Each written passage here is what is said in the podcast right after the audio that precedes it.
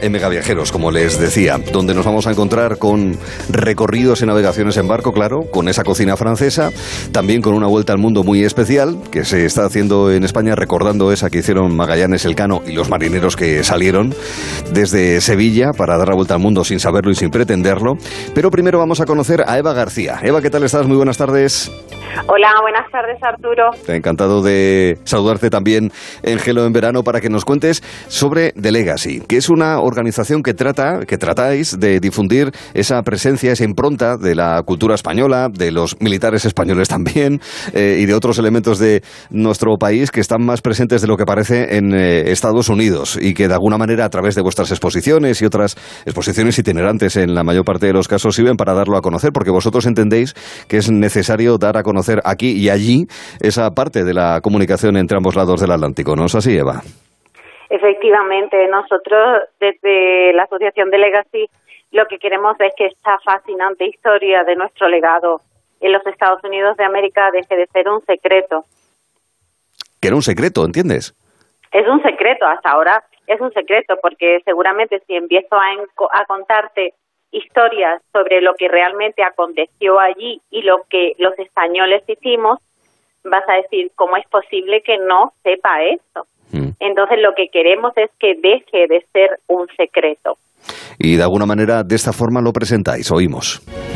La victoria de los patriotas contra los ingleses tras la declaración de independencia de las trece colonias en julio de 1776 habría sido muy diferente sin la intervención de España. Así lo reconoció el general Washington, primer presidente norteamericano. Miles de españoles se pusieron al servicio de la nueva nación, bajo el mando de hombres de gran valía, entre otros el general Bernardo de Galvez y el almirante Luis de Córdoba. Porque claro, la presencia ya hace 500 años de exploradores españoles. Ahí está Alvar Cabeza Núñez, Alvar Núñez Cabeza de Vaca, o también Coronado eh, en la parte de Florida, pero también otros que se adentraron en la costa oeste de lo que posteriormente sería Estados Unidos. No se conoce tanto tal vez como, por ejemplo, y gracias a la, a la prevalencia de la cultura de los anglosajones, ¿verdad? Del Mayflower y demás, y que, bueno, suele estar asociado más al origen de la, de la propia nación y que posiblemente hacen que entre unos y otros eh, se, olvide esa parte de, inicio y de presencia española en el territorio. ¿No es así, Eva? Así es. Imagínate que el virreinato de Nueva España es, se inicia oficialmente en 1535 y concluye en 1821. Esos son muchísimos años de presencia española en las dos terceras partes de lo que conocemos hoy como el territorio norteamericano así es. Eh, la exposición y lo que vosotros contáis, digo, la exposición, hacer muchas cosas, pero digamos que es posiblemente lo más visible y de hecho, claro, para eso está, para exponerlo. ¿Cuáles son los principales elementos que forman parte de la misma y que ha estado en, ya muchísimos sitios, verdad, Eva? Sí, eh, la verdad es que estamos contentísimos, está siendo un éxito rotundo, estamos teniendo muchísimas más visitas de las que nunca pensamos posible. Las ciudades se están volcando, los ayuntamientos, los medios de comunicación y nosotros lo que hacemos en la exposición es contar lo que hemos publicado en dos libros que tenemos ya y los hemos hecho postales. En esas postales iniciamos con los Reyes Católicos y terminamos con John Fitzgerald Kennedy. El, el bloque cronológico que hacemos es por siglos. Entonces empezamos con los Reyes Católicos, hablamos muy bien, como tú acabas de decir, de Álvaro Núñez Cabeza de Vaca, de, por supuesto, el asturiano Pedro Menéndez de Avilés, fundador de la primera ciudad eh, y más antigua de Estados Unidos, San Agustín. Y así vamos adentrándonos pasito a paso hasta llegar a la guerra de independencia, que es lo que acabamos de oír ahora sobre la gran aportación de los españoles, que es un núcleo muy, muy, muy potente, porque a partir de ahí es cuando nace eh, lo que conocemos hoy como los Estados Unidos de América, mm. una nueva nación.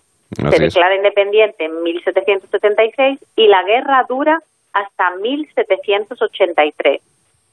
Claro, siete años, la guerra de los siete años, donde recordamos, franceses y españoles tenían un interés y era hacerle daño a Gran Bretaña y eso facilitaba la ayuda a los norteamericanos. Pero bueno, eso va a ser motivo de otro capítulo en eh, próximas eh, jornadas, sin ninguna duda. Creo que en algunas de las exposiciones, Eva, eh, ha estado la embajada, la embajadora de, Estados Unidos en, nuestro país, lo cual no deja de ser una manera de, demostración también de interés que, tienen también en, en Estados Unidos sobre esa parte de su propia historia, ¿no? Mira, fue fascinante porque la embajadora Reynoso, Julisa Reynoso, una persona muy preparada eh, y muy afable además, acababa de llegar, era enero, y yo iba a hacer la presentación de mi exposición itinerante, era mi primera exposición itinerante fuera de Madrid y la quería hacer en el Ayuntamiento de Rota. Eh, la llamé a, llamé a su equipo para solicitar que pudiera inaugurárnosla y no se lo pensó.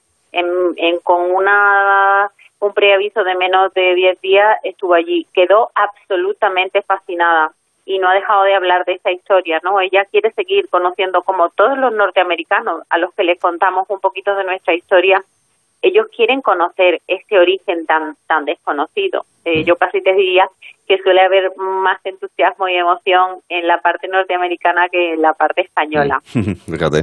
Además, para explicar todo un proceso histórico que en cualquier caso también tiene sus protagonistas. Hemos mencionado, mencionábamos en ese extracto de la exposición a Bernardo de Galvez, ¿no? Pero hay otros nombres propios, nombres y apellidos importantes en ese momento eh, y en todo lo que estás contando, ¿verdad, Eva?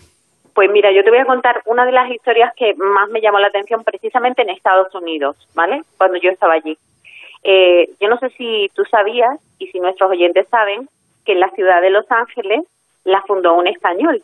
Mm. Este español era el, el cuarto gobernador de las Californias, porque estaba en la California Alta y la California Baja, y ambas eran españolas. Esto fue en el año 1781. Este señor era capitán general y se llama Felipe de Neve. Él es de Bailén, es de Jaén, que por cierto acabamos de terminar ahí nuestra exposición. Mm. Bueno, pues Los Ángeles, la ciudad famosa de Los Ángeles, fue fundada por un señor de Bailén en el año 1781. No solamente la fundó, sino que él creó eh, el, la forma de la... Nosotros pensamos que las ciudades en, en planos rectangulares es algo muy anglosajón y no es cierto. Eso es un invento español. Entonces, él creó esa ciudad, como todas las que se creaban en Estados Unidos y en las Américas, con planos rectangulares, con una plaza y con una iglesia. Y además, Arturo la pobló con 11 familias. 11 familias en la máxima diversidad. Había mestizos, había africanos, había mulatos, había españoles. ¿Eso cuánta gente lo conoce, Arturo? Pues es necesario que se conozca.